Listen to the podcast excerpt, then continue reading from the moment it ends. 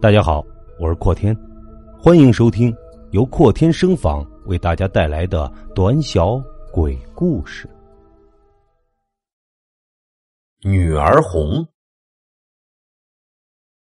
李栋是京城附近最有名的酿酒大师，特别是他酿造的女儿红，不仅色香味俱全，更是千金难求的酒中极品。这一日。又有城中显贵来买李栋的女儿红，不料早已已经没有了。那人起初以为是李栋嫌钱少不肯卖给他，便要出万金买上一坛。李栋还是摇摇头，说道：“真的是没有了。你若真的想要，五年后再来找我吧，我会很快再酿出来的。虽然时间短，但是味道绝对不会比以前差。”那人听了后便走了。虽然现在喝不成，但是总有一天会喝到的。李栋的酿酒厂在一个阴暗的地窖，他每天都会来这里一次，而且不准任何人进来。地窖的钥匙也只有他一个人拥有。不过，京城这几日却发生了好几起少女失踪的案件，都是未出阁的女子。城中有未出嫁的女儿，人家都禁止自己的女儿外出，生怕出了意外。只是父母如何能够管住怀春少女的脚步呢？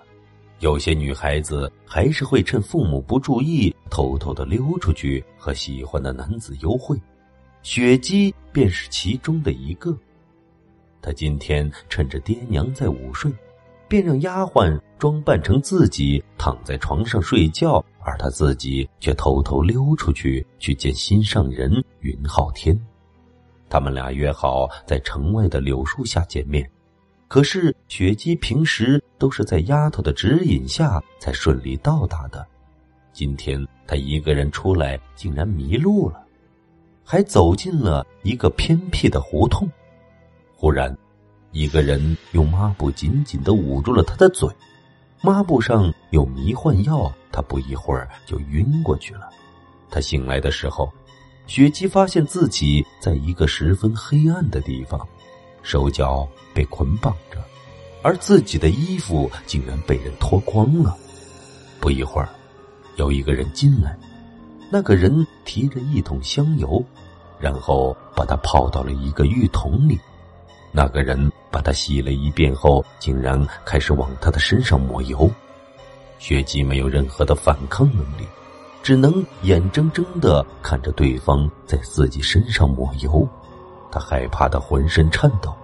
约半个时辰后，那人开始用一把钝刀在他身上把那些油一点点的刮下来，最后说道：“啊，就快完成了，我的绝世女儿红。”说完，就把刀刺进了雪姬的心脏。雪姬惊恐的张大着双眼死去，她仿佛感觉自己飘了起来。她看着那个人把自己的尸体拖到另一个地方，这时她才知道，原来那些失踪的少女都是被这个人杀害了呀。雪姬数了一下，竟然有十个人。雪姬觉得自己。和那些少女都死得太冤了，而且昊天还在等着他呢。雪姬从地窖飘了出去，很快就来到了柳树下，却没有见到云昊天，他便飘回了家。只见父母在一起抱头痛哭，而丫头小翠则是一直跪在地上，脸上还被打出了一个巴掌大的印记。雪姬想要上去安慰二老。可是伸出双手，却直接穿过了他们的身体。他这才意识到，原来自己已经死了。他死了，昊天怎么办呢？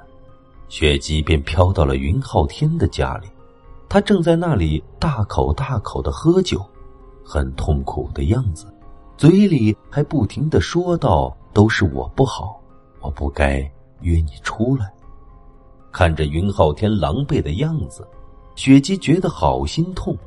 可是他现在又能做些什么呢？转眼间五年过去了，在这五年里，雪姬一直在望着云浩天。